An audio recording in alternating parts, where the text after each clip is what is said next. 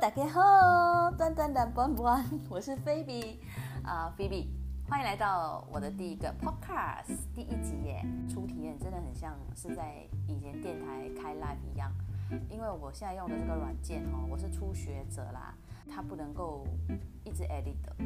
So far 我就是 one take，就是一整集录完我想要表达的，这也蛮好的，因为太久没在电台上班了，我觉得这也慢慢能够训练起。哎，我跟你们那个时候一起在空中聊天的那一种频率感或者是节奏感啊，我之前有在网上教一些课啊，就是说话的技巧，就讲到哎节奏感这件事情，这我们以后再谈。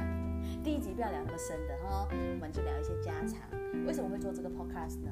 因为我真的太久没有在电台用声音跟你们见面了。每个人都会讲说，哎，你当电台 DJ 应该很辛苦吧？一个人要讲话讲那么长的时间啊，然后准备很多很多的工作。老实说，我很喜欢分享，因为我其实每一天都有遇到很多事情，即使我没有出门，我在看很多的新闻啊，我在经历的一些体会呀，也许就是你们也在体会的。所以在电台其实算是一个，与其讲。分享的空间，它也是一个我宣泄的空间，而且很多时候好像也跟你们起了一种共鸣的作用。那另外之前在电台的时候，也邀请了很多很资深的这个达人上来分享呃不同领域的一些知识。那对我来讲，虽然在邀请嘉宾的过程敲嘉宾，请他们录制到剪接等等，因为这件事情我从中得到的其实比我付出的更多。这也是为什么虽然我离。了电台这几年的时间，我还是不停持续的在学习，因为我觉得学习是很快乐的，吸收新的知识。我们人生在世短短几十年嘛，如果我们就这样将就，或者就把可以学习探索的欲望就停在某一个点，然后我们人生是继续活着，我觉得这好像很无趣、很无聊哎。然后人生短短几十年，但就是要充分的利用，所以每一天都要是 happy hour。那也因为你体验了很 sad，所以才会 happy，对吗？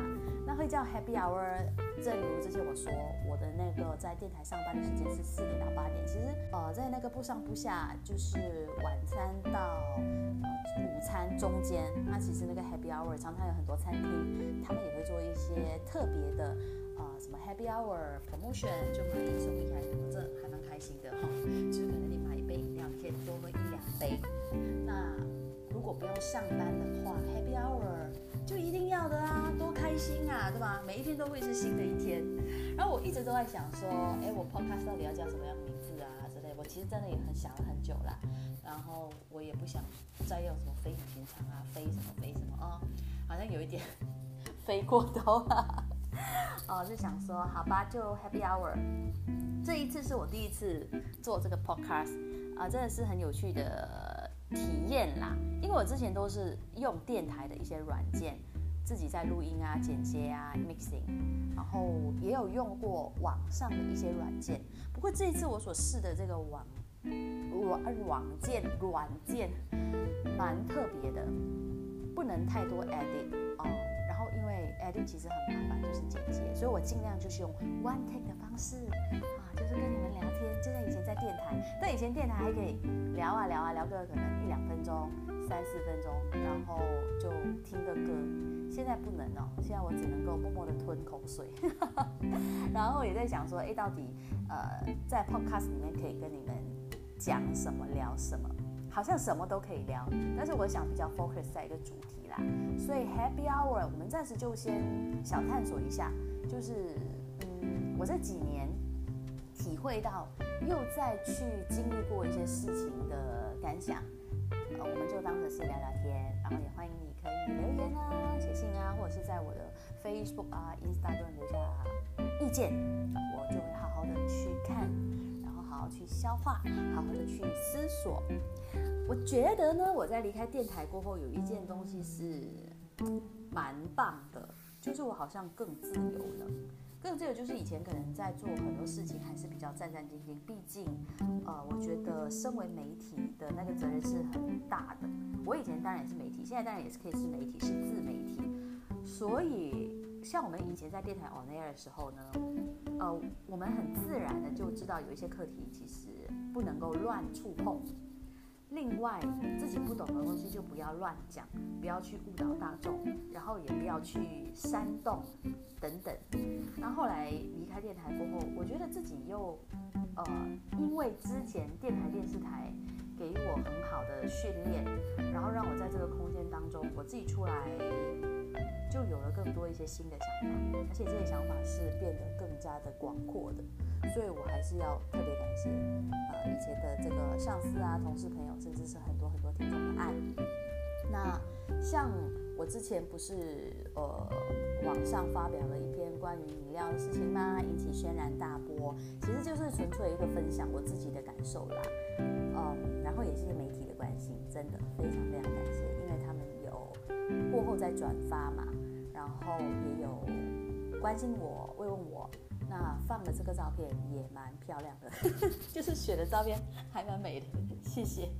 那当然，就因为这个东西后来被转发，就惹来一堆莫名其妙的酸民或者是键盘侠的攻击。其实呢，重点已经放错了。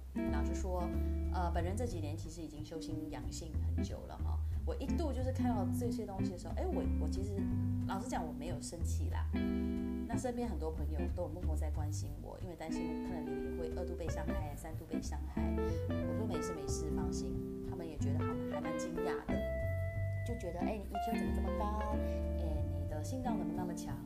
也不是哎，我其实以前就是一个脆弱的小灵魂，是慢慢被训练的。因为我大概从很小开始就习惯被攻击，就是嗯，我也是一个啦，就是我从小就不是一个。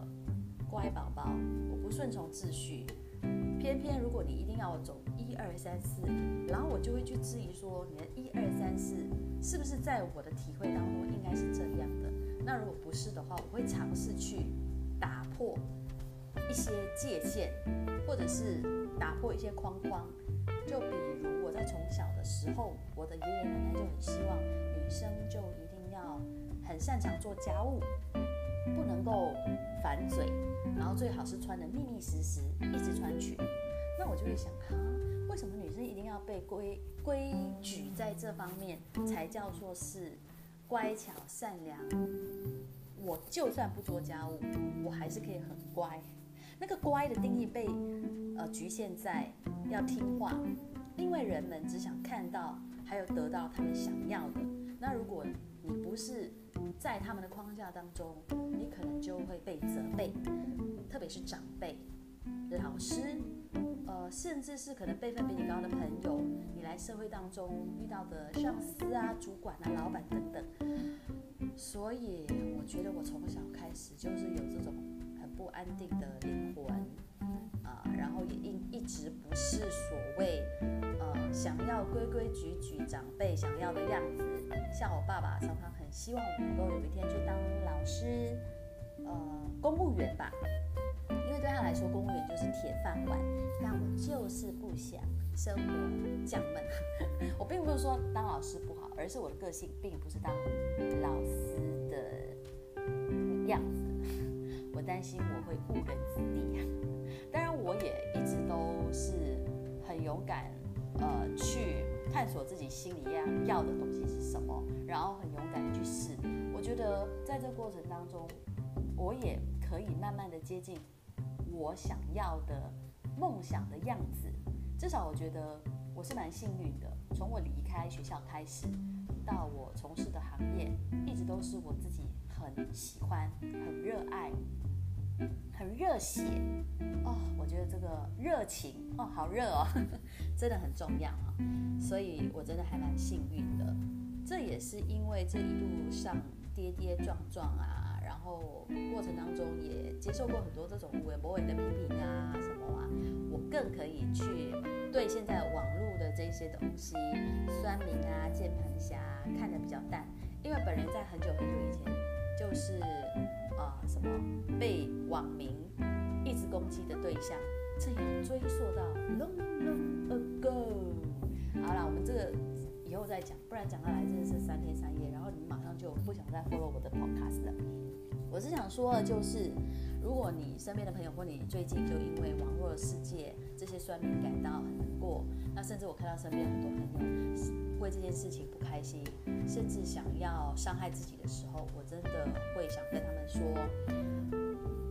不喜欢你的人就不喜欢啦，不喜欢你的人你怎么让他喜欢，他都不喜欢。那与其这样的话，不如更喜欢你自己，因为你认真思考一下，这些不认识的酸民有那么重要吗？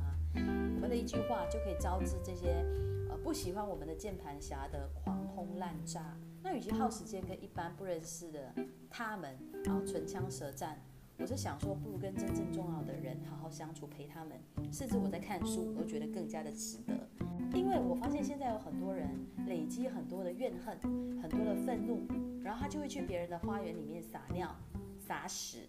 现实的他们，老实说，甚至你可以看到很多的酸民啊，他们是没有头像的。所以你需不需要为了这些在网上也没有真实身份的人来生气呢？这太不值得了。这也是为什么我就训练到一个能力，完全不理会他们，完全不想到他们，完全不在，绝对不要随着一只猪跳进泥坑，除了弄得自己满身泥，只会让猪更开心。